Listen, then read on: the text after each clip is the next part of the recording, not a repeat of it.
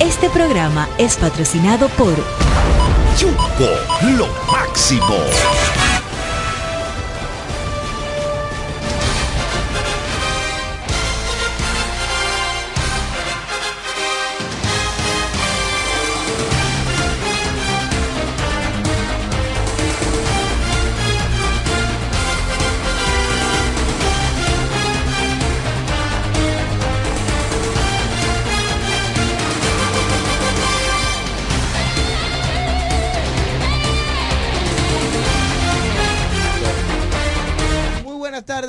A todos, bienvenidos ya en vivo Deportes al mediodía a través de la de Amor FM 91.9, la mejor para escuchar. Saludos a todos ustedes, bienvenidos. Ya estamos en vivo a través del grupo de medios Michelle y aquí estaremos hablando con todos ustedes todas las informaciones del mundo de los deportes. Póngase cómodo, el reloj marca las 12 y ya está en vivo Deportes al mediodía. Yo soy Diego Guzmán, deseándoles a todos ustedes buen provecho y esperando que sigamos adelante, ¿verdad? En este miércoles, ombligo de la semana. Así que bendiciones para todos. Ya estamos ready, ya estamos listos para llevarles las informaciones del mundo de los deportes. Muchas bendiciones. Ya está en el aire. Deportes al mediodía. Vamos a saludar a Mauricio Jiménez, que está en la coordinación técnica y también como parte de los panelistas de este espacio, la Universidad Deportiva Radial, porque los demás compañeros sabemos que se integrarán en lo adelante. Saludos, Mauricio. Saludos, Diego Guzmán. Gracias a la Legión Deportiva por sintonizar su programa predilecto de deportes a través de la mejor para escuchar romántica, deportiva y moderna, Amor FM 91.9 también por dispensarnos con su audiencia a través de las redes sociales en Facebook, Amor FM 91, ahí usted busca Deportes al Mediodía, también en YouTube, Amor FM 9190. Estamos por todos los canales para llevarles, los canales informativos para llevarles las informaciones.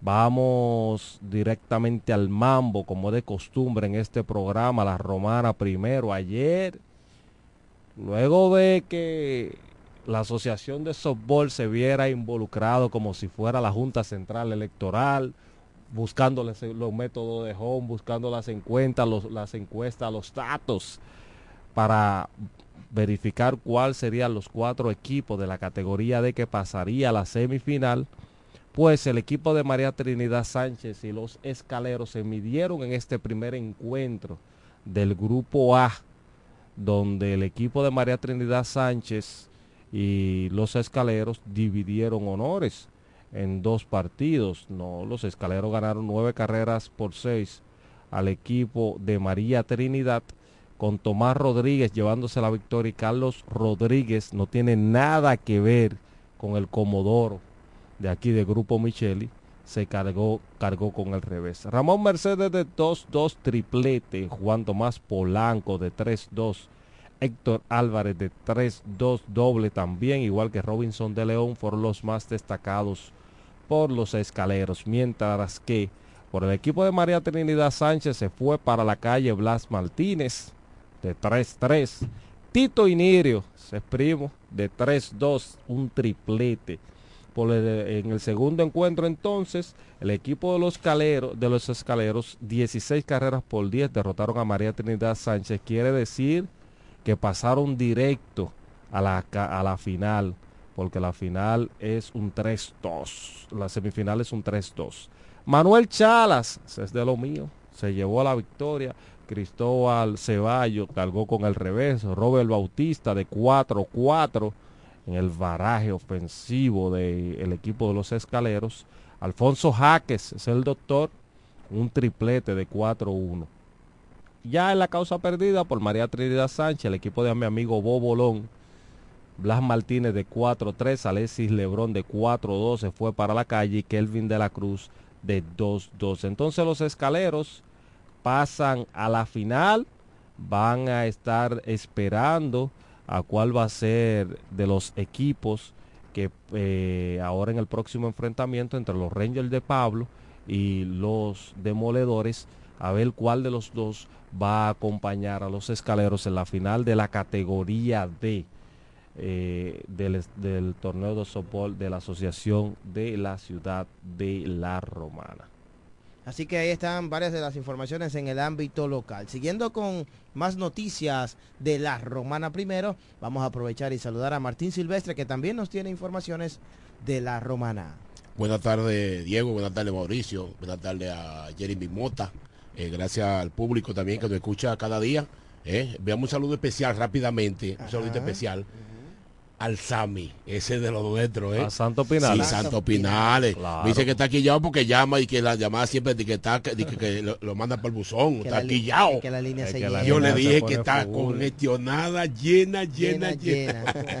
Bueno, en la continuación del torneo navideño del Central Romana, aquí les tengo las informaciones de los dos partidos que se efectuaron anoche allá en el estadio Isa Soró de Buenavista, donde se enfrentó el equipo de Contraloría y el equipo de Factoría. El equipo de Factoría ganó el primer choque, eh, 16 carreras a 10, ganó el equipo de Factoría, el pitcher ganador fue Carlos de Rosario y el perdedor fue Juan Martín Pichardo.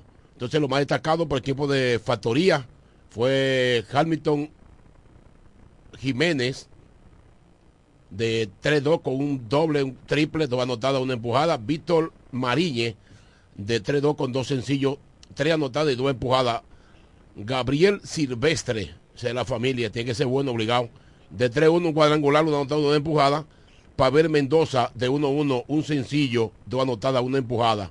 Entonces, por el equipo perdedor, Irwin Jiménez batió de 4-3 con par de sencillo, un triple, una Oh. anotada, una empujada. Es, hay que revisar ese bate. Jesús Cruz.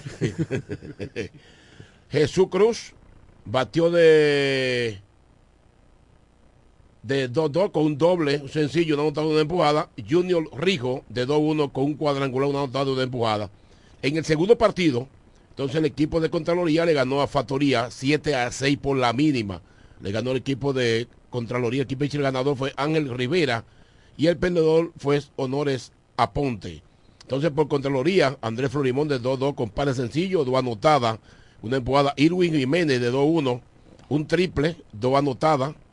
Elías Tapia de 2-1, un sencillo, dos anotadas, una empujada. Junior Lorenzo de 3-1 con un doble, una empujada. El equipo de Factoría, Miguel Guerrero batió de 3-2, eh, fue el equipo perdedor en el segundo encuentro. Eh, un sencillo, un doble, una anotada, dos empujadas. Uriel Ubiera de 2-1, un cuadrangular, dos anotadas, una empujada. Y Pavel Mendoza de 2 de do- de 1-1 con un sencillo y una carrera anotada. Entonces las posiciones, los eléctricos tienen 6 ganados, 2 perdidos. Eh, el equipo, la escuelita de tráfico, tiene 4 ganados y 2 perdidos. Contraloría, 5 y 3. La Caldera tiene 3 y 5. Fulfural tiene 3 y 5. Y Factoría tiene 3 y 5. Ahí tuvieron los resultados de anoche, allá del torneo navideño que se está efectuando allá en el Parque Isa de Buenavista Sur. Así Esa que, es la ¿Estaba jugando la categoría C o la categoría D? no, la categoría C. La C. Sí, ok. esa es la C.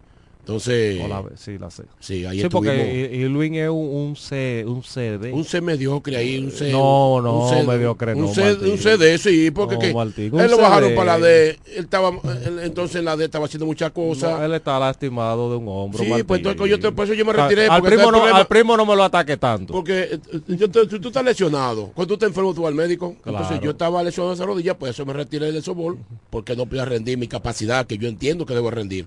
El equipo, los- eh, lo- la- el espíritu competitivo siempre se queda ahí. Mira, Huáscar González se retiró y está jugando más y baloncesto. Es que ese, e- ese, ese ánimo de competición, competición o De competitividad, competir, de competir. competitividad, Sí.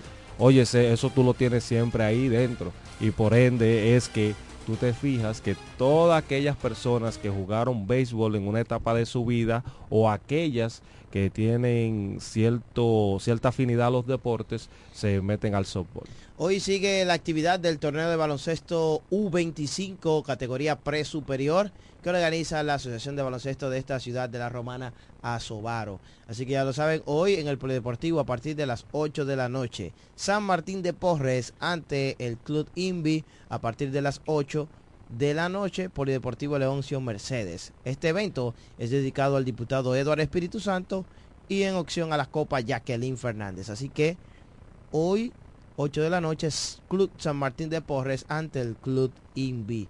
Así que ya lo saben, esa es la actividad que tenemos hoy en el Polideportivo Leoncio Mercedes de esta provincia eh, de la Romana, 8 de la noche. Tengo por aquí, tengo por aquí a Melvin Pérez, mejor conocido como Chema, de la organización Los Toros de la Aviación, que esta tarde estaremos llevando a cabo la rueda de prensa del próximo evento que pondrá a temblar a la provincia de la Romana en acción deportiva se refiere. Ya hubo un primer partido amistoso que fue exitoso y se espera que este lo sea mucho más, pero vamos a dejar que usted nos cuente un poco qué es lo que se aproxima y para qué fecha más o menos, para que ya los fanáticos se vayan alistando. Buenas tardes. Buenas tardes, Diego. Buenas tardes. Esta sorpresa que me da, pues lo que menos esperaba yo era lo que tú me ibas a pasar acá para el aire. esta, tarde tenemos la rueda de prensa donde vamos a dar todos los pormenores de, con relación al, al segunda, a la segunda versión de, de lo que es el, el evento Corazón de Barrio. Ujú. Exacto, ahí vamos a dar todos los pormenores, pero de antemano sí le puedo adelantar que la actividad será eh, 5, 6 y 7 de, de- de enero, eh, al mejor de un 3-2. La serie será ahora no será un solo partido, ahora será un 3-2, donde el mejor de la serie pues será el, el campeón de la serie. Bueno, perfecto. Nosotros vamos a esta tarde a recopilar las informaciones, los detalles y todo eso para darle a nuestra fanaticada esta semana y ya entonces del mes, todo el mes de diciembre, para que la fanaticada se vaya activando concerniente a este gran evento. a partir de las 4 de la tarde hoy en Bebelén que tendremos la rueda de prensa. Así que está toda la prensa convocada. Y usted es el maestro de ceremonia, como siempre, el que le pone el quiz para el asunto. Gracias, Chema. Ya tú sabes, nos vemos ahorita. Bien, con Dios mediante. Gracias, ¿verdad? Nuestros amigos siempre están pendientes ahí con nosotros. Quiero saludar a la gente que ya se conecta con nosotros. Esta mañana vi al Toro Wandy. Quiero saludar al Toro Wandy, nuestro amigo Wandy Saladín. También enviarle saludos al Toro Boli, que lo vi ahí en la calle Enriquillo, exactamente. Mucho toro. Así que saludos para ellos, saludos para el Toro Williams, saludos para Mélido González, que también nos manda saludos, ya está activo con nosotros, la Universidad Deportiva Radial. Jeremy Mota, Jeremy Mota está por ahí, ¿eh? Ese, ese está activo con la Universidad Deportiva Radial. Si nos ponemos a saludar hoy, vamos a pasarnos el programa completo. ¿Por Porque qué? usted, está porque dejando ese- un ejemplo al doctor Eh. Jean Batiste, que lo acabo de ver ahora mismo en el Centro Médico Oriental. Saludos para él, ese es También. mío personal. Porque se durmió bien anoche. Saludos Ah, para, no. claro, saludos Claro, para, hermano. saludos para Franklin Arrindel, la mano de Dios Sport y Masajes, 829-218-0895, así que ya lo saben, activos con el cuarto de masajes, terapias, así que saludos para él. Ese es el mono, que siempre está activo también con nosotros aquí en Deportes al mediodía. Eh, enviarle saludos a mi gente de Higüey. Ayer se estuvo celebrando la gala del próximo torneo de baloncesto superior de Higüey. Ese torneo va a iniciar el 5 de diciembre con sus tradicionales seis equipos. Club Cambelén, Club San José, Club San Francisco, el Club Antonio Guzmán, Centro y el Club eh, Sabica, que son los actuales campeones, que de hecho este equipo fue dirigido el año pasado por el romanense Carlos Medina. Carlos Medina, Willy, y este año pues repite una vez más, estará dirigiendo en el baloncesto higüeyano. Ramón Ruiz estará como asistente del club Antonio Guzmán. El director técnico del evento es Hugo Carrasco, El que más pica. en la voz interna Giovanni Deluc, El MVP. El Eh, MVP. en Ese, la es mi narra- ese es mi hermano blanco. en la narración un servidor. ¿Qué? Sí, entonces a partir Se del está picando. A partir del 5 vamos a estar allá en la Altagracia. Y saludo a todos nuestros amigos altagracianos. La gente que ahora mismo va en la autovía del Coral, ¿verdad? Sintonizando, que va de camino para Higüey o los que vienen de camino para para. Guaymate, para San Sí, Pedro, para donde, el para toda la región este del país. Valladolid, toda la región este del país. Y, la- y también lo vamos, no, por eso está quillado Espinales, porque lo- muchos choferes de la ruta, de la ruta A y la ruta B, siempre están sintonizando el programa. Tan pronto llega a las 12 del mediodía, los, los- los pasajeros también escuchan, los que van en un trayecto largo, Claro. siempre escuchan la- las informaciones que pasamos a diario por acá. Sí, saludos para Santos Pinales, para Pepe, para Víctor, para José Rojas, Ramón Moïse también me dice que siempre está en sintonía también con el programa. Mirciades Jiménez de Azodemipur, la gente, nuestros muchachos de, de- de las guaguitas, ¿verdad? Que siempre están activos. En estos días me, Carlos Cedeño, Sí. también de la Ruta B. en estos días me mandaron un, un audio en una guaguita de, de Melisa, Caleta, esas zonas, que también estaba colocada Sí, sí, la Universidad Deportiva no, no, Radial. Estamos grandes, creciendo cada día más. Y agradeciéndole a todos ustedes por el apoyo que nos dan día tras día en el dial 91.9 FM, la mejor para escuchar en estos momentos usted sintoniza la Universidad Deportiva Radial. Antes de la pausa, decirles a ustedes que seguimos dando verdad seguimiento al deporte a nivel nacional. Ayer Raymond ah, se refería al baloncesto dominicano, nuestra selección dominicana, que ya cayó en el bombo, en el grupo verdad de repechaje. Eh, siempre es normal que al terminar la Copa Mundial de Baloncesto, pues se realice el repechaje olímpico, que va a otorgar las últimas plazas disponibles para ver si Dominicana puede avanzar en baloncesto a unos Juegos Olímpicos. Claro, ahora es más difícil porque en el repechaje ah, están equipos como Grecia, Eslovenia, entre otros conjuntos, que si bien es cierto que usted diría, bueno, dependen mucho de sus NBA, por ejemplo, Eslovenia, Luka Doncic, eh, con Grecia, Giannis Antetokounmpo, pero nosotros también dependemos de la participación de uno o dos NBA, que pueden ser Carl Towns y Chris Duarte. Entonces, vamos a esperar el tiempo suficiente de aquí al mes de ya el año que viene, mayo, junio, cuando se vaya a celebrar el repechaje, a ver, después de finalizar la temporada de la NBA, cuáles estarían disponibles, cuál sería la fatiga de estos jugadores si sus equipos avanzaron a los playoffs, ¿verdad? Para ver la disponibilidad, pero eso, de eso va a depender, de la participación de ese tipo de jugadores, porque prácticamente el, el equipo se arma en torno a ellos. Exacto. Y en, tomando en cuenta de que Carl Towns ha sido un embajador 100% de República Dominicana desde el Mundial, cómo se tomó a pecho esta situación, pues vamos No, a ver. Y cómo está la presentación de Carl Anthony Towns en la NBA. Oye. Dice, eh, from, from República Dominicana, Santiago, Carl Anthony Towns. O sea, él está muy identificado. él está Entonces, demasiado identificado Desde, con, el con primer el momento país. siempre está Sí, identificado sí. Con, con el país. ¿entiendes? Ujú. Lo, Pero- que no, lo que no han hecho algunos. pero vamos a esperar, Ya- vamos a esperar Ya porque que sea la patria pueda y, ser- y que sea los fanáticos que lo juzguen. puede ser que quizás su equipo, su equipo, eh, quizás avance a los playoffs. Es- eso, todo eso va a depender, ¿verdad? Porque son ajustes y hay que entenderlo también. Claro, eso. Claro. Eso es normal eh, cuando se trata de estos atletas, ¿verdad? Ya de, de De categoría. alto rendimiento. De alto rendimiento. Exactamente, Mira, de alto rendimiento. Y hablando de la NBA Ajá. ayer, el equipo de los Kings de Sacramento, aunque hubo un total de ocho partidos, pero el equipo de Minnesota derrotó 106 por 103 al equipo de Oklahoma City Thunders, Oh, donde el dominicano Carl Anthony Towns estuvo brillando por ahí, Diego. Eh, Towns terminó con un total de jugó 33 35 minutos eh, hizo un bloqueo eh, aparte de eso el dominicano terminó con una eficiencia de tiros de un 24 estamos hablando de que Carl Anthony Towns junto al señor Edwards tuvieron buenos minutos ayer 21 21 puntos para Carl Anthony Towns 26 puntos para Anthony Edwards en la victoria.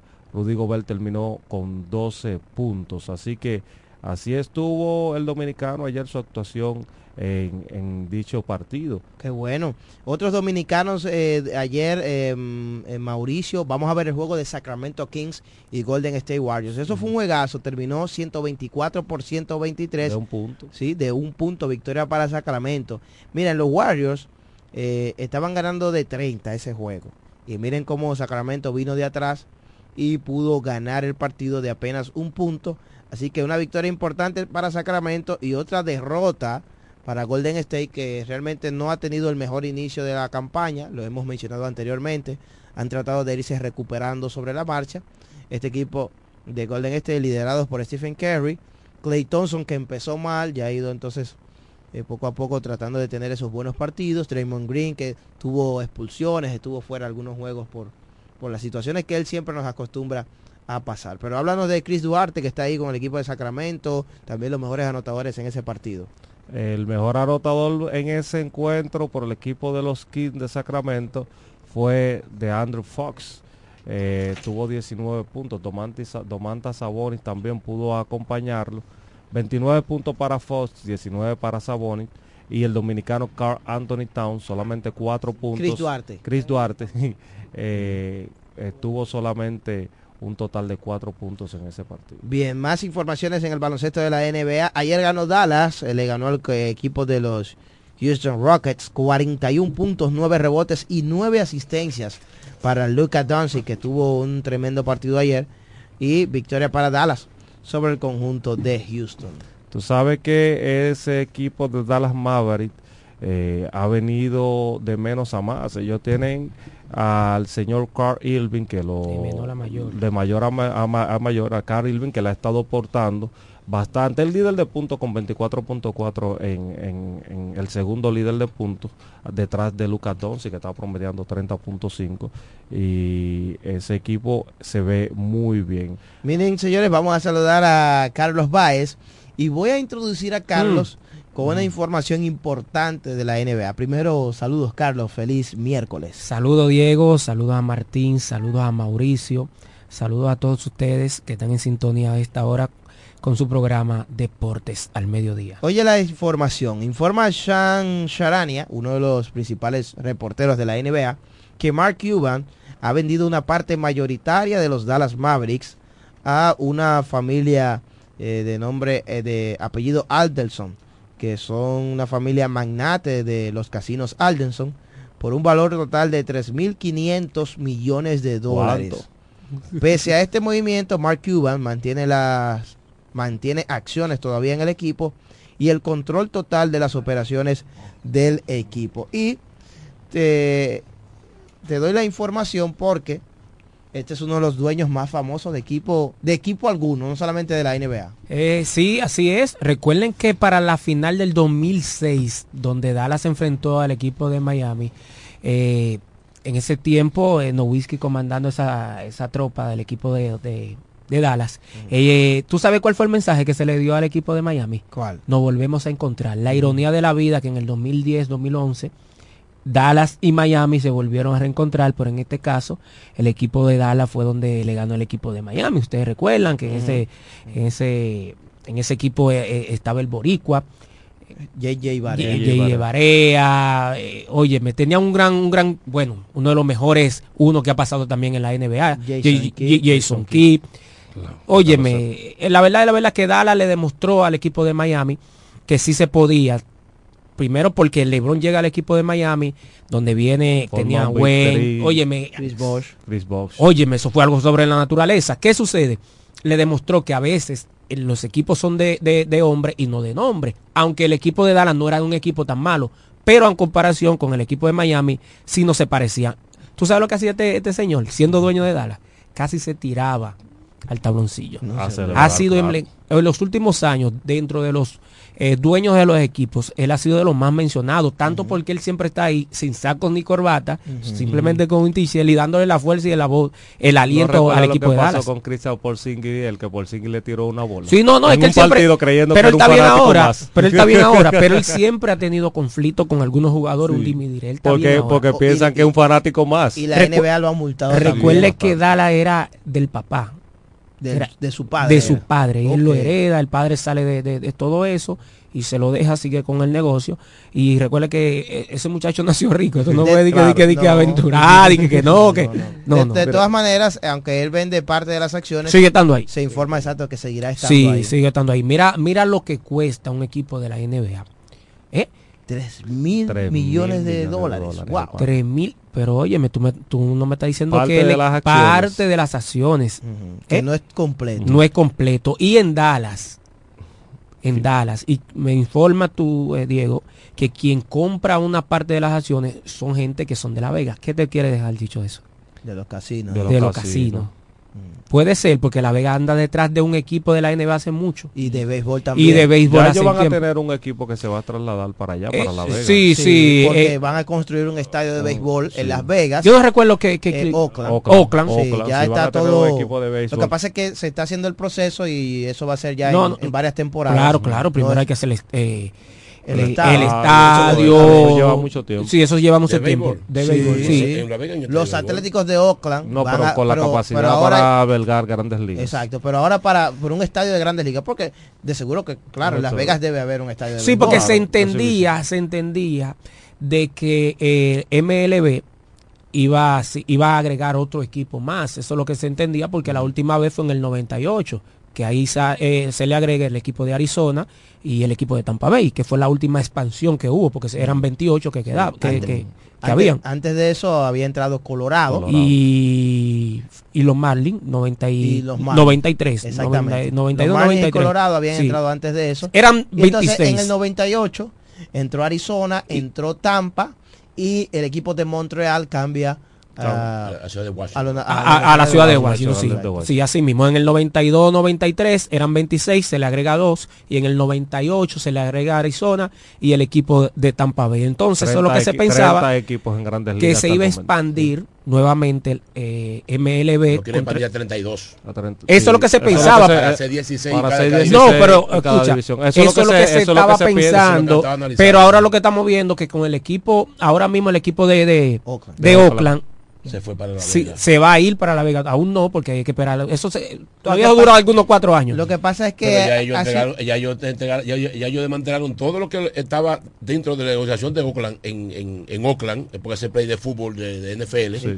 No, Ya ellos es- desmantelaron todo lo que, ese- to- lo que tenían como, como equipo de grande liga de MLB. Oye, ese estadio lo utilizan para todo. Para es, todo. es el coliseo de ahí Oakland. juegan hockey, ahí juegan de todo. Ahí juegan hockey, ahí juegan fútbol americano, béisbol. Entonces, en los últimos años, el equipo de peor asistencia, donde la gente no va, es Oakland. Oakland. Aparte de que no ha sido un equipo atractivo. Oakland Pirata. Entonces, son, eh, son los lo- equipos. Se lo van a llevar Sí, para Las Vegas. Donde un único O- Oakland tuvo ese ángel. Estoy hablando del 2000 para acá, para que no, no, no haya porque confusión. en los 80 y porque pico- recuerda que los 80, Sí. 88, cuando Que llega Matt Maguire. Henderson, Henderson, esa gente No, Canseco. Sí, Félix José. Félix José habla bastante de Oakland en esos tiempos. en esos años junto con Canseco y ellos. Pero recuerda que Maguire- y, y, y Polonia también. Recuerden. Tony La Russa sí, estaba. Él dice, Sí, él eh, sí. eh, po- dice siempre Félix José, ahí yo batí. eh". Re- sí, recuerden que, que El los Coliseo, sí. el, el, el prototipo que tenía ese equipo, ¿tú sabes cómo, cuál era el prototipo? Mm. Jugador grande, fuerte. El único chiquito que estaba ahí era el para Polonia. Sí, ese era el prototipo que tenía el Ah, equipo y de Ricky. Henderson. Pero Ricky Henderson valía por dos. No, por no tres. valía por dos. Por la, toda la base Pero me refiero que del 2000 para acá, donde ellos tuvieron ese gran impacto, fue cuando tuvo eh, como gerente general Billy Bill. ¿Ustedes recuerdan? Billy Bill. Cuando él vino con, con, con esa temática de que... Sí, trajo una No, no, no, Bueno, trajo una oye, temática que después algunos equipos lo, Mira. lo- lo adoptaron siguieron, y le ha dado resultados. Sí. Billy Bean es un personaje famoso Oye. del béisbol, incluso hasta se le realizó una película. Claro, eh, bueno, Tom, eh, ¿quién, quién, Tom Cruise. Tom Cruise es el que hace la película. Tom no, no, no, Brad no, no. Brad Pitt es el que hace la, la, la película. Sí, Brad- que protagoniza a Sí. Billy Bean en la película eh, de Moneyball. Claro. Así que se llama la Moneyball. película Moneyball. Que Billy Bean es el primero en introducir las estadísticas modernas al béisbol.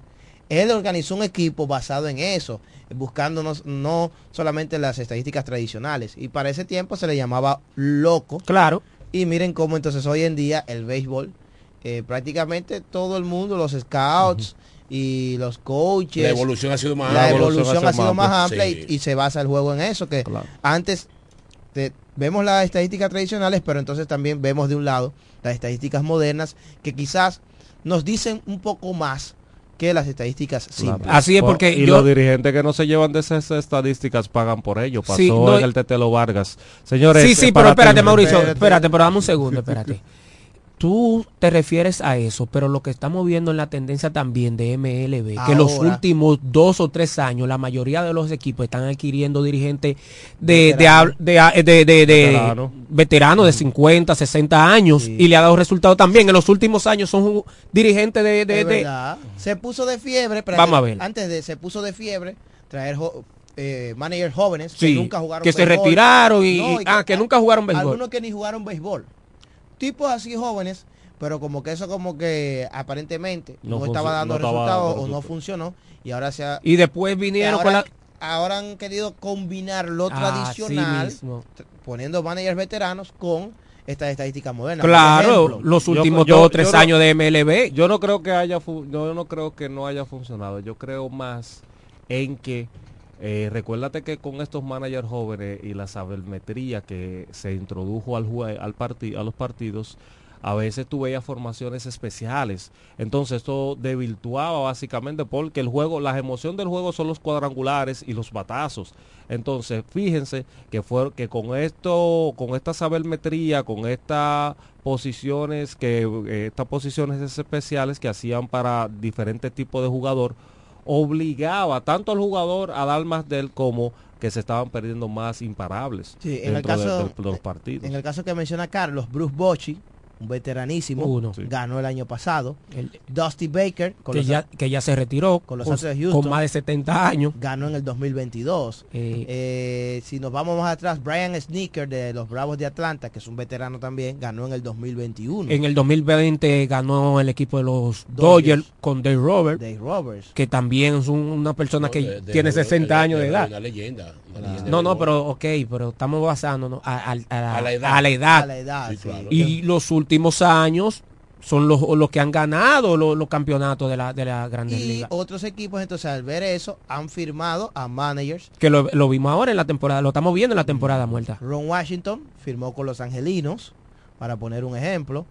Y hay otros por ahí que también. Washington tuvo unos cuantos años siendo coach de, de tercera de, de Atlanta. Sí, Ron Washington. Sí. sí, De- vuelve de- que vino de mandillar a, a, a- a Texas, de ser dirigente de Texas. dos veces fue a la Sí, Serie Mundial con sí. Texas, la famosa Serie Mundial del 2010 y 2011. Sí, Él- él 2010-2011. fue dirigente esa ocasión. Sí. Entonces ahora retorna a dirigir al béisbol de grandes ligas y estará con los angelinos. Y hay otros equipos también que han firmado managers veteranos que ahora es, no, no nos, no nos llega rápido a la mente. Sí, sí. ¿Tú sabes qué, qué equipo tiene un dirigente que nunca jugó bé- béisbol profesional? Mm. El equipo de los Blue Jays.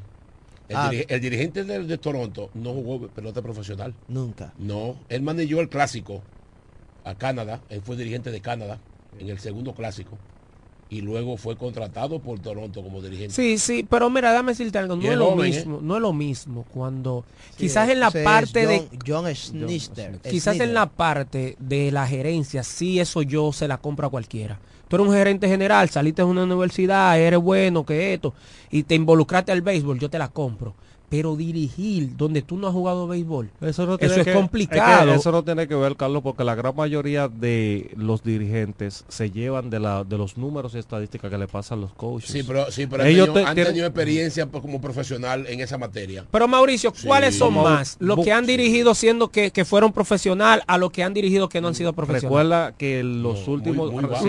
muy No, pero, es que la proporción es que en los últimos años es que se ha venido introduciendo. No, tanto en la lo han ido universidad de sacando Santo- también. de Estados Unidos como aquí en la República Dominicana lo vemos, como hay cursos de analítica, cursos de, de sabermetrías y diferentes tipos de cursos y preparaciones. Eh, nosotros tenemos un vivo ejemplo de eso aquí en la ciudad de La Romana. ¿Quién? Francisco Hernández Micheli está trabajando con el equipo de los Phillies de Filadelfia. pero como dirigente. Como analista. No, pero, que Pero ya, que- por ahí, ya, ahí, ya ahí está incluido. Sí, sí, pero- No sé si tú me entiendes, Martín. A partir de ahí, porque no es que ellos llegan sin llegan de un momento a otro y lo nombran como dirigente. Pero eso no, yo te lo entiendo. Ellos llegan a la academia, comienzan un proceso de preparación, de ahí van, van, van Pero escucha lo que yo acabo de decir, pero es sencilla.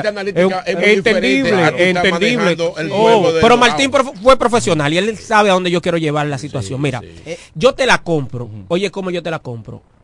Jesús Mejía es un ejemplo. No, Sí. ju- no jugó profesional, No ¿verdad? jugó No jugó pero, es un, profesional. pero es un tremendo Es un profesional. prom- Sí. Óyeme, pero lo de él es sentarse, analizar con muchos, eh, muchas personas a su alrededor. Es un ejemplo, ¿verdad? Ok, mire, plan. esto es lo que vamos a hacer, mire. Vamos a poner a tal, a tal, a tal, a tal. Pero cuando tú eres dirigente, ahí abajo, el calor, obligatoriamente tú eres mejor cuando tú pasaste esa situación como beisbolista, hermano. No, es que tú Eh, dices, estamos hablando de que, de que es mejor, de que es mejor, pero no es de que te estoy hablando de que es mejor. Mejor o El que sea peor. Te estoy hablando de que una persona que entra a una academia, comience el equipo y le pague las preparaciones, Ah, comience a dirigir, claro, se forma, nunca ha jugado béisbol, pero se formó, Bueno. porque todo el que llega a jugar, a, a dirigir Grandes Ligas no es que está de, un- de una universidad y le dicen, venga a dirigir. No, Ah, ya ha no, no, dirigido claro. ligas menores, ya ha estado, ya yo tiene lo entiendo, experiencia. Lo que yo te estoy diciendo va que tomando formación. pero no es lo mismo. Va no- tomando no- formación. No, no, no han tenido esa suerte, porque voy- Mani- Ma- Maniata Monillo, Liga Menores, y tuvo dentro de la MLB y no ha podido volver a ser dirigente. En es que no es fácil. no. Ahora mismo es Claro. coach de tercera de Seattle. Miren, señores, nos vamos a la pausa. Sí, sí, aquí Antes me de- algo así. Oye, antes Mira, de... mira un, un ejemplo de eso, eh, el de nosotros, Feble. Feble ha sido coach de tercera, pero, pero, pero Feble jugó béisbol. jugó béisbol, No, jugó béisbol. no. Pero es que tú te digas, espérate. No, espérese, señor. Pero deja que le entienda que Ustedes quieren desvirtuar el comentario. Ah. Digo, Carlos Feble, porque estamos hablando de Maniata, que no ha podido dirigir en grandes ligas, a volver a dirigir en grandes ligas. Carlos Feble tiene la capacidad, ha sido coach de tercera, inclusive ahora mismo estará con otro equipo, y tiene la capacidad para dirigir grandes ligas, pero no ha podido todavía dirigir. Va a estar con Toronto precisamente Claro. Carlos No Feble. Ha, Mira, podido, no ha podido porque él no ha sido entrevistado para ser dirigente de la MLB. Ahora, el día que lo entrevisten, yo, yo Ha creo sido- que tiene la sido- ha capacidad sido- ha sido de- de, poder... Sí, él ha sido, Sí, ha sido sí, él ha sido entrevistado. Señores, nos vamos a la pausa. Oye, estos dirigentes en grandes ligas que no, que nunca jugaron béisbol. Me agarraron un bar. Oye, Agarraron me un agarraron- yo estoy sorprendido con la lista. Joe Maddon nunca jugó Yo, yo béisbol. Madon, el de, el de, ¿Qué? el, el- el que está con Atlanta. Sí, Sí, y con Tampa, con con, los Tampa, con angelinos. Sa- Joe Maddon, ganador varias veces del Sí, premio sí, dirigente sí, del año. Claro que sí. Jim Leland nunca ganó, nunca jugó béisbol. El Ganador- de Detroit, el que fue dirigente de Detroit. sí, y ganador de serie ganador mundial de Serie Mundial. con los Marlins en el 1997. Esos son parte de algunos eh, managers que nunca jugaron béisbol, por lo menos de los más exitosos. Después en la lista hay otros. Joe McCarthy, eh, mencionan a Jack Macon, de, que estuvo con los Marlins de Florida. ¿eh? El punto más alto de su carrera fue el título en el 2003. Jack Macon, el ganador del- de la Serie Mundial del 2003 con los Marlins, nunca Jugó, nunca jugó béisbol. Oye. Son parte de los de los más famosos. Bueno, señores, entonces decirles a ustedes que eh, Minnesota ganó ayer, como decía Mauricio, Sacramento también, Dallas, lo mencionaba. Tú no has hablado, Milwaukee está, ganó está- ayer. está bien que él es un apático, pero ayer anotó 16 puntos comandando a los dominicanos Al Holford en la victoria de Boston, 124 por 97 ante Chicago eh. Así que eh, Jalen Brown eh, 30. anotó 30 puntos, 21 para Tatum. La causa perdida de Rosen y Chris White, ambos anotaron 19 puntos por Brooklyn, cabeza. Brooklyn y Cleveland ganaron ayer para finalizar con la jornada de ayer. Hoy hay programados siete encuentros en el baloncesto de la NBA a partir de las 8 de la noche. De ahí en adelante, Lakers y Detroit, Washington, Orlando, Phoenix, Toronto. Ya más tarde en la noche, los Clippers con Sacramento, Denver y Houston. Son varios los partidos. hoy. Filadelfia con los Pelicans y termina la jornada eh, los Clippers y los Kings. Vamos, hoy vamos, hoy vamos a poder disfrutar de un partido de los Lakers que tienen 10 y 8. Por lo menos será temprano. temprano, y juegan temprano. temprano. Esa ha sido una de las cosas por la cual ha bajado la popularidad un poco del Rey, aunque él la recompensa anotando puntos. Buenas. Una llamada antes de irnos a la pausa. ¿cómo están? Ey, bien. Toro Wandy. Adelante, Toro. Pero ahí te lo pueden sumar en esa lista a un manager que antes de ser manager fue gerente exitoso con San Luis, ganador de Serie Mundial, y de ahí de la gerencia bajó a, mana- a manillar con, con San Luis, ese manager, y ahora va a ser manager de, Sa- de San Diego. Sí. El apellido como Smith, algo así, Smith, algo así, no, no me acuerdo bien el nombre ni el apellido. Eh, O sea, gra- no- gracias. Ese ha sido muy exitoso como gerente y como manager. Sí. Ujú, Ese es My Sheet. Eh, Mike Shield. Exactamente, Sí, sí, sí, ese mismo. Sí, Estaba con los Cardenales. Estaba con los Cardenales anteriormente. Gracias, Toro Wandy. Vamos a la pausa. Ay, eh, los chueco, muchachos. Coge la llamada ya, porque eh, nos vamos a la pausa. no, es que ya son el 40. Para que no Buenas. Hello. Ñapa. Vea que ayer había, había una competencia de, de, de, de voleibol ayer. Adelante. Buenas. Eh, Raymond de este lado. Eh, para hablar de la NBA, eh, un poquito ayer terminó o se jugaron los partidos del season in tournament interno que está llevando la NBA dentro de su mismo calendario Y ayer yo mencionaba que se estaban definiendo los puestos para la fase de eliminación directa. Ya quedaron claros. El equipo de Indiana Pacers se va a medir al equipo de Boston. Milwaukee Bucks a los New York Knicks. El equipo de los Sacramento Kings a los New Orleans Pelicans. Y el equipo de los Lakers se estará midiendo a Phoenix Suns. Estos partidos están para disputarse el próximo lunes 4 de diciembre y la semifinal jugarse el día 7, jueves 7 y la final el domingo o sábado 9 exactamente, la final del Season In Tournament que otorga medio millón de dólares para cada integrante del equipo ganador de este torneo. Diego Guzmán, que no quiere saber de Al Holford, no quería mencionar la destacadísima actuación que estuvo ayer, gracias que Mauricio estuvo ahí porque él es mezquino con Holford y ayer volvió a dar otro gran partido el dominicano Al para los que critican su actuación y su desempeño dentro de cancha. En otras informaciones también decir que uno de los dueños más populares de la NBA, Mark Cuban, vendió la mayoría de sus acciones en el día de ayer por 3.500 millones de dólares. Hermano, Hermano, hermano, ese- hermano, el programa empieza a las 12, Ese, ¿oíste? ese tema lo tocamos hace rato. Tú estás lejos, lejos, lejos, ¿oíste? Ok, perfecto. y eh, ustedes están activos porque sintonicé ahora. Ah. eh, ya llegó por asuntos de trabajo, no pude ir. Ah, pero estaba escuchando que mencionaron la NBA. Y para seguir ese tema y que ustedes mencionaban de los dirigentes que hay en esas grandes ligas que nunca jugaron el deporte, sí. el dirigente de Memphis Grizzlies, él, estudiante universitario, fue como pasante al equipo de San Antonio Spurs, En la debajo de NBA. Greg Popovich, y como pasante, eh, como pasante de video, editor de videos, se quedó ahí, poco a poco fue nutriéndose, y al día de hoy es un coach bien valorado a pesar del lento inicio que tiene el equipo de Memphis con la baja de Yamorán. Excelente, hermano. Muchas gracias. Bendiciones por ahí. Cuídate mucho, ¿eh? Gracias, hermano, igual para todos en cabina. De Gracias, acuerdo. gracias. El dirigente, de, Mucha el gente- dirigente de Miami, el de la NBA, yo- potra, no, eh, no. él no jugó NBA, él no jugó baloncesto. Empezó como él eh, editando, eh, editando los videos y mira también, Mira, exitoso. Carlos, tengo mucho, se me está reventando el WhatsApp. a- aquí me escribió el pastor Huasca. ¿Qué te dijo Huáscar González? ¿Qué te que dijo? la gente lo que quiere hablar De, de pelota. de pelota invernal. de los toros?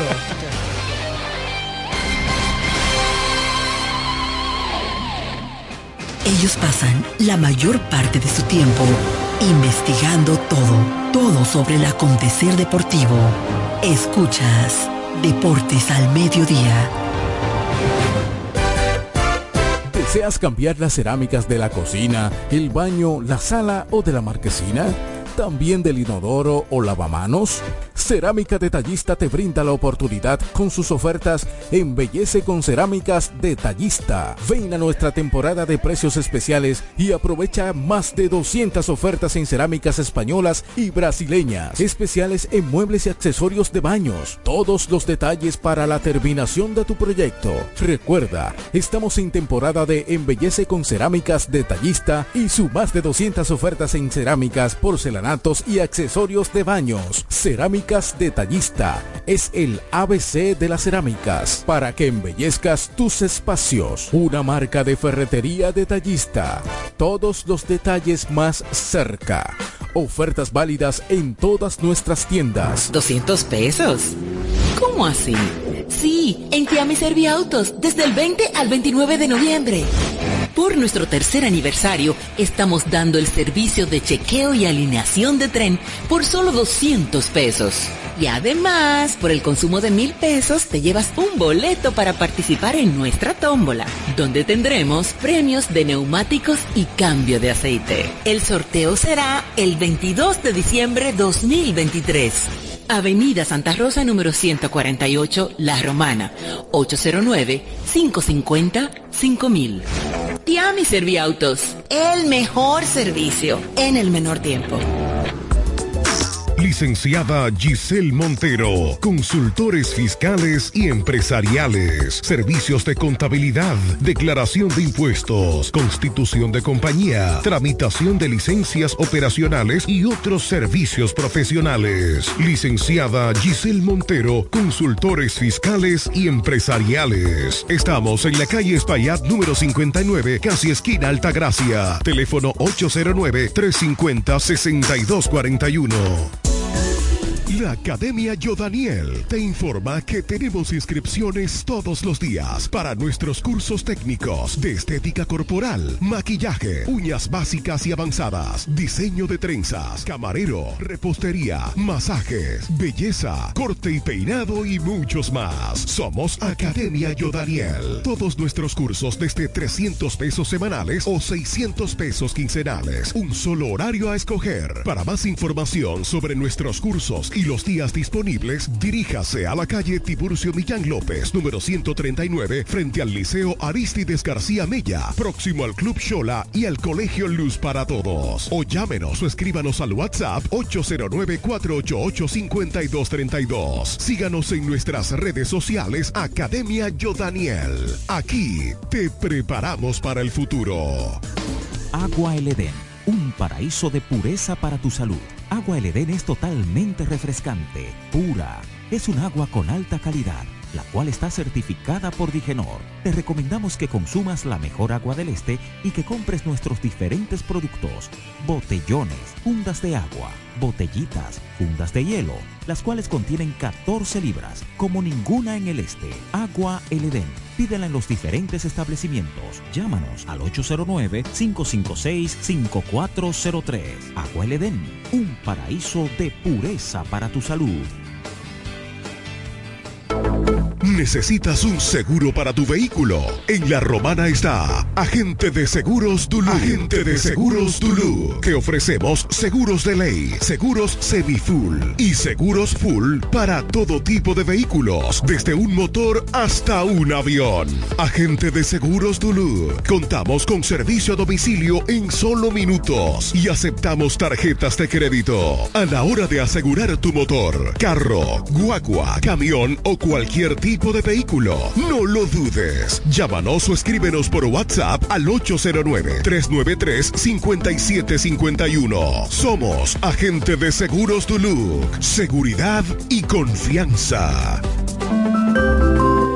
Cuando la luna y las estrellas se juntan, surge algo maravilloso. Surge la pasión por la artesanía. Media Luna, un lugar donde encontrarás artículos de artesanía fina de calidad. En Media Luna tenemos joyería moderna y vanguardista. Puedes personalizar tazas, vasos, botellas insuladas, jarras cerveceras, bolsos, paños de cocina y mucho más. Media Luna es arte y pasión. Estamos en Instagram como Medialuna DR y estamos ubicados en la calle séptima número 6, Preconga La Romana, edificio de medios del Grupo Visítanos.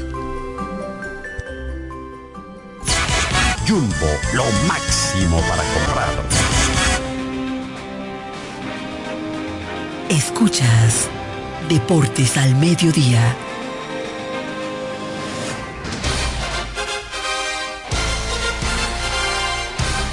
Continuamos con más aquí en Deportes al Mediodía. En el día de ayer, anoche, en el Parque Francisco Amicheli de esta provincia de La Romana, los Toros del Este superaron 4 por 2 a las Águilas Ibaeñas. Raúl Valdés lanzó seis sólidas entradas, Jamaico Navarro remolcó un par de carreras y Gustavo Núñez sigue caliente con el madero para guiar esta victoria de los Toros 4 por 2 sobre las Águilas en partido celebrado aquí en la Romana.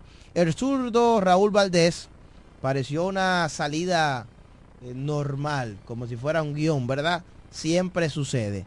Tiene problemas en las primeras entradas y después él se repone y lanza, termina lanzando bien. En el caso de Valdés fue así. En las primeras entradas estuvo titubeando mucho, permitió dos hits en el primer inning, salió de la situación. En la segunda entrada le conectaron dos jonrones. Jonrón solitario de Zoilo Almonte, su primero de la campaña, su número 40, el Lidón, su número y, y para y ahí, mismo en la misma entrada Coco Montes le conectó también jonrón, jonrón solitario por el jardín izquierdo. Este último de Coco Montes hubo hasta que revisarlo, porque pasó por encima del, del, Fue muy profundo, ¿eh? del, ¿verdad? del Sí, puesto del- ahí, del- del poste de- del de Fair, poste, del sí. poste de Fair. Al final fue cuadrangular, se determinó como jonrón, pero bueno, ahí ya las águilas estaban ganando el juego 2 por 0. De ahí en adelante, Raúl Valdés pudo reponerse y en sentido general se apuntó la victoria. Tiró 6 innings de 5 hits, solo dos carreras, dos boletos y ponchó a 4. Fue su quinta salida de la temporada donde al menos llega a los 5 innings lanzados. Este esta fue la victoria número 55 en la carrera de Raúl Valdés. Se coloca a solo una victoria de empatar con Pedro Borbón en el quinto puesto histórico con más eh, victorias de por vida aquí en la liga. Con esos dos honrones que le conectaron ayer, un récord negativo, Valdés ahora es el líder en la liga en honrones permitidos con 6. Él permitió tres honrones el juego del viernes ante los Leones aquí en la Romana y ayer permitió dos. Ha permitido ya seis en general en esta campaña. Y cinco honrones en, en, las, en, la- en las últimas en las últimas cinco entradas. Sí, sí, exactamente. En el caso de Raúl Valdés, que cumplió 46 años este lunes. eh, ¿Cuánto- en la- cuántos años? 46, del 1977, en La Habana, Cuba. Se convierte en el segundo lanzador en Lidón en tener una apertura con esa edad, solo superado por Jamie Moyer, quien lo hizo con 48 años con los Leones del Escogido. Eh, entonces Valdés es el segundo más viejo en abrir partidos aquí en la pelota pero dominicana. Colectivamente, dentro de las edad, o las edades, mejor dicho, el más viejo que se ha retirado es Julio César Franco, ¿verdad? De aquí. Eso es lo que yo, lo que yo tengo entendido. Sí, pero el más viejo que ha jugado fue Franco. Franco Sí, con Franco. 46 años estuvo jugando béisbol. ¿Con 46 aquí? Sí. ¿Aquí en Lidón? En Lidón. ¿Seguro? Eso, eso fue lo que dijo Frankie Mirabal. No, Bueno, no, no, no, no estoy seguro ahí, pero ya Valdés tiene 46. Hay que ver si algún relevista por ahí lanzó con mucha edad. Miguel Batista duró mucho pichando. No, pero llegó a 46 años. El ¿no? poeta. No, el poeta duró tantos años pichando aquí en la liga en verdad, con 46 años no. Mm. El más viejo que ahora mismo es, es Valdés. Sí, totalmente. Sí, es el abuelo de todo. Sí. Entonces, en el caso de Raúl Valdés, eh, pudo lograr esta victoria. Después de ahí, Jimmy Giacabonis tiró el séptimo. Diógenes Almengó tiró el octavo con problemas otra vez. Un poco turbulento, pudo salir del meollo. Y Fernando Abad retiró de 1, 2 y 3 el noveno. Se acreditó su segundo salvado de la temporada. Cargó con la derrota el abridor aguilucho Tyler Visa, quien permitió cuatro carreras, cuatro hits, tres de ellas limpias, ponchó a tres. Eh, entonces la carrera de los toros en el tercer inning, doble remolcador de Jamaico Navarro por la raya del jardín izquierdo, anotando Western Rivas y Angel Beltré. Y en, en el mismo inning, rodado de frente al primera base de Rodolfo Castro. Y anotó Ronnie Simon desde tercera, una- un corrido agresivo por parte de Simon. Para corregir el dato, eh, la información que tengo ahora mismo es que el jugador más viejo en jugar en Lidón, adivine quién es. ¿Quién? Tetelo Vargas, con Ah. 49 años de edad. Ah, ok, sí, correcto, es verdad. Wow. Es verdad.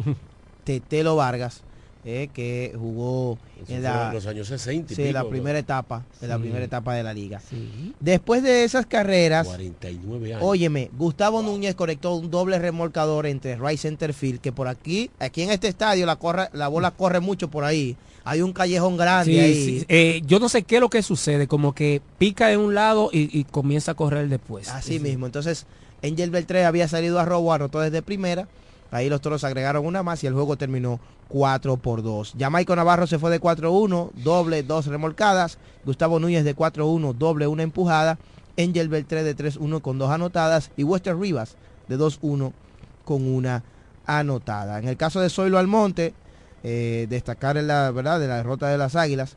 Yo creo que pocas veces se ve llegar, se ve llegar a un jugador a 40 cuadrangulares en la liga. Zoilo Almonte alcanzó esta cifra. Es apenas es su primer honrón de esta campaña. Él debutó el fin de semana. Y él tiene 21. Ha conectado 21 en temporada regular. Pero 31 si sumamos todas las fases. eh, todos contra todos.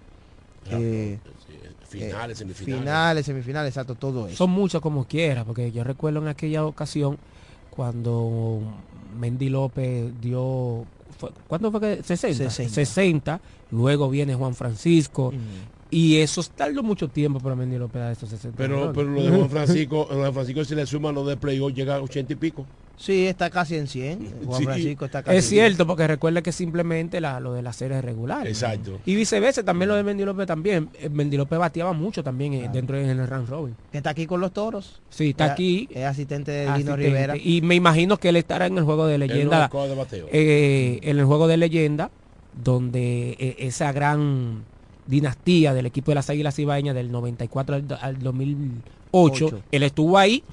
Fue parte. Fue parte. Sí, eh, sí. Salía del. En ese entonces jugaba con el equipo de Kansas, estuvo en Grande Liga. Y siempre estuvo ahí positivo para Siempre se integraba. Siempre, siempre, siempre. Entonces tiene 21 honrones eh, en serie regular y 41 en general ya. soy Soylo Almonte es la pelota dominicana. Vamos a recibir llamadas, comentarios, la gente, ¿verdad? Quiere Bien- opinar. Bien activa. Sí. que Se hubo- durmió bien en la romana. Que hubo ayer en el base- en, con los toros. Así Yo mismo que- me dormí, desperté a las 6, a las 7 cuando la hija me llamó ya para tener que levantarme para ir para el trabajo. Deportes al mediodía, buenas. Buenas tardes. Hello.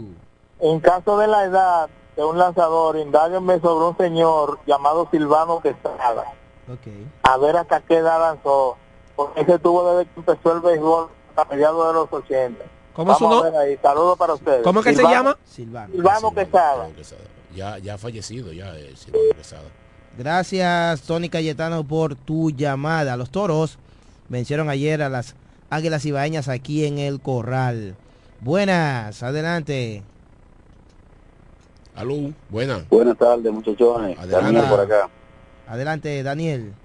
Bien, ¿cómo están ustedes? Bien. Eh, miren, eh, se ganó anoche. Bueno, buen juego, de verdad que sí. Pero yo creo que mi, mi, mi pregunta es, eh, según ustedes, ¿cuál, cuál es el jugador que tienen los toros que es más difícil de hacerle out? Ya Michael Navarro. Jamaica, Sí, ahora mismo. Lógico. Ah, bueno. No, no, ahora mismo. Pero es que tú, tú dices, Ahora mismo es. ahora eh, mismo tiene que Gustavo ser Núñez. Gustavo Núñez. Está No, no, yo estoy hablando de la temporada, tiene que ser Ronnie, obligado. Ah, Bueno, ok. ¿Verdad que sí? De la temporada, Ronnie Simon. Sí. ¿Por qué ese es el jugador que lo tocan, que más quieren sacrificarlo? ¿Por qué? Yo me pregunto, ¿por qué hacer algo que está desapareciendo del béisbol y es una de las cosas que ya que menos se está practicando? Yo creo, yo creo que se ganó anoche, pero Lino sigue metiendo la pata. Eh, hermano, y, y, y muy, mira, muy acertada la Gracias, pregunta hermano. también. Gracias. Eh, yo sé por dónde él va. El partido donde el equipo de los toros se enfrentaron a las estrellas orientales, el partido del lunes, ¿verdad?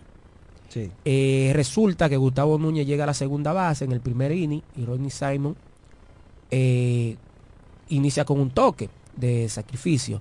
Entonces ahí Gustavo Núñez llega hasta la tercera base. Yo se la compraría a Lino en caso de que hubiese sido Lino que lo mande o Simon que lo haga por vía propia si Gustavo Núñez hubiese estado en la primera base. Ahí sí. Ahora ayer pasó lo mismo. Igualito en que no fuera en el, el primer inning, pero pasó lo mismo. Gustavo Núñez estaba también en base En segunda en segunda base estaba y vimos que Robin Simon intentó hacer el toque. Entonces, ¿qué pasa? ¿Es por vía propia o es que le mandan a tocar? Esa es la pregunta que se hace todo el mundo. Deportes del mediodía, buenas. Adelante. Buenas muchachos, ¿cómo están ustedes? Bien. Hola, Huáscar González. Bien, eh, mi comentario va en ese, en ese mismo orden. De hecho, ayer en, en línea entre dos hablaba sobre eso. Yo creo que eh, algunas veces cuando no le están imponiendo, todo el que conoce a Lino sabe que a Lino no le gusta el toque. ¿Ok? Pero cuando a uno le imponen algo, porque la situación lo amerita, como que de pronto uno como como como como un muchachito malcriado, entonces lo hace y lo hace como de maldad. Es la expresión que yo estoy utilizando, pero no estoy diciendo que sea el caso de Lino. ¿De acuerdo? Pero digo esto porque de ver que un, un dirigente que están con que es tan poco conservador en ese sentido, ahora toque de más llama la atención. Ayer, Ahora toca de más, ¿verdad? eh, eso que se dio en San Pedro antes de anoche, se dio anoche. ¿Cuál fue el, el, el, el- el desenlace final? El toque salió de frente a primera base, fuerte, doblaron a Gustavo. En la jugada, Ronnie Simon se corre a segunda. En el Luego primer- viene Jamaico, da un fly al center field. En Recuerdo como ahora mismo. Huáscar, en el primer inning. Sí, eso fue, eso fue contra las estrellas, pero yo estoy hablando, recreando la jugada del quinto inning ayer. Ah, sí, sí. Ah, ok, ok. El- esa- ese inning que, que salimos con una carrera, después del doblete, Angel Beltré hable con indiscutible.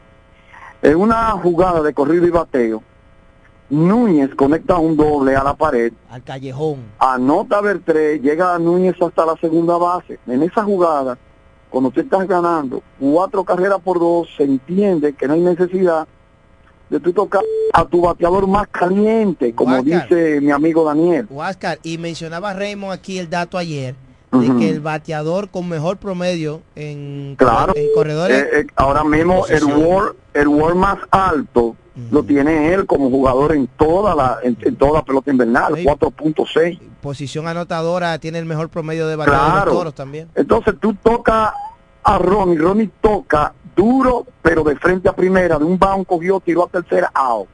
Se corre hasta segunda y luego vimos como lamentablemente Jamaico saca un fly al jardín central. Había salido Ronnie Simon al robo, no repisa la base y el inning lamentablemente muere con un doble play. Eh, creo que si bien es cierto Lino es conservador, pero ahora como que se está abusando de ese recurso que en algún momento puede dar eh, puede dar resultados. Por último, yo creo, hay que destacar que Lino ha mantenido esa misma alineación en los últimos cuatro partidos y ha sido en toda la temporada la, la- la- novena que más ha producido ofensivamente hablando. Creo que ellos llevan 38 con los 6 indiscutibles de anoche. Sí. Creo que llevan 38 indiscutibles. Si tú divides eso entre 4, da 9.5 aproximadamente. Y el equipo ha ganado dos juegos de los últimos cuatro. No está mal, pudo haber sido mejor si las cosas hubiesen salido mejor en el Tetelo Vargas, pero ese es el béisbol. De esa alineación, la única posición que yo creo que se debe de analizar, tanto en defensa como a la ofensiva, es el caso de Rodolfo Castro, que no solo ha estado mal a la ofensiva, en los últimos 25 turnos se va a convertir, solo ha conectado eh, eh, dos indiscutibles y se ha ponchado, esa parte no la tengo. Pero ayer cuando se envasó, yo dije, voy que corre mal, y lamentablemente con un batazo a tercera, se mandó y fue explotado en el home. Yo creo que ese jugador, si bien es cierto, se le ha dado banca terapia a otros, a él hay que sentarlo para que se encuentre consigo mismo. Muchachos, lo sigo escuchando y vamos a esperar que esos toros que se ven muy bien ofensivamente hablando puedan concatenar esa ofensiva con una buena defensa, que el picheo de relevo siga o el picheo abridor siga a la altura y el de relevo también haga su papel. Un Pastor. abrazo y lo sigo escuchando. Pastor. Espérense, espérense. Pastor. Yo le pregunté a Manny del Rosario, nuestro amigo colaborador, ustedes recuerden lo que estaban ahí, yo le dije, a- Manny iba a entrevistar a Lino, yo le dije que le preguntara a Lino sobre el tema Del toque. del toque. Sí. Y él me retroalimentó, ¿te acuerdas Silvestre que lo, que lo Sí, hablamos? Sí, sí, sí. Bueno, él me dio la información, él me dice que Lino sigue pensando que esa no es su posición como dirigente. A él no le gusta el toque, pero que él entiende que fruto de la situación por la cual está pasando el equipo, Ay, hay jugadas ay. que hay que hacerla de esa manera. Ahora bien, muchas de ellas también vienen por voluntad propia de los jugadores Es el y interrogante. él, entendiendo que el de ellos es ganar, no ha tomado necesariamente represalia contra ellos, sino que le ha dado esa libertad. Esa fue la, la, la respuesta de Lino sobre ese tema. Sí, pero, eh, eh, Pastor, Pastor, Sí, eh, sí. eh, oiga, gracias que siempre usted hace la intervención en la llamada y siempre está atento a, la- a lo que hacemos allá. Pero a eh, también Lino Rivera, o sea, hace muy poco corrido y bateo con jugadores que se puede hacer esa jugada. Muy pocas veces, muy pocas veces le ha hecho. Sí, Muy, muy ah, y las veces. veces que le ha hecho le ha salido bien. Sí, sí. Eh, ayer, por ejemplo, cuando Rodolfo Castro precisamente dio eh, su, su único indiscutible de la noche, él montó una jugada de corrido y bateo que también le salió a la perfección. Él la montó con Antes, también la de la de Beltré, que ha estado muy bien ella el Beltré. Eh, con Núñez también le salió bien. O sea, que él yo creo que debe de ser menos conservador. Si Tito Polo cuando llegue a, a, a los toros, no sé cuándo es que viene, ni sé cuál es su condición de salud, es un jugador rápido, muy rápido, que combinado con Simon, con Núñez, la entrada de Mateo, si el equipo sigue bateando entre los canales con esa velocidad en la base, de seguro que vamos a ganar muchos juegos. De acuerdo, muchas gracias Huáscar González, dice José Rosado, de acuerdo con el comentario de Huáscar, eh, concernente al bateo y corrido, ayer se montó varias veces, cuando el doble de Gustavo Núñez había salido a robo Angel Beltré, salió a la perfección, el que menciona eh, Mauricio con Cristian Adames, esa no salió porque Rafael La Antigua, cuando le tocó ese picheo, fue un bolón, señores, estaba alto y afuera y no pudo No pudo entonces defender al corredor. no pudo defender al corredor. Saludos para Genis Motas desde Punta Cana, nos saluda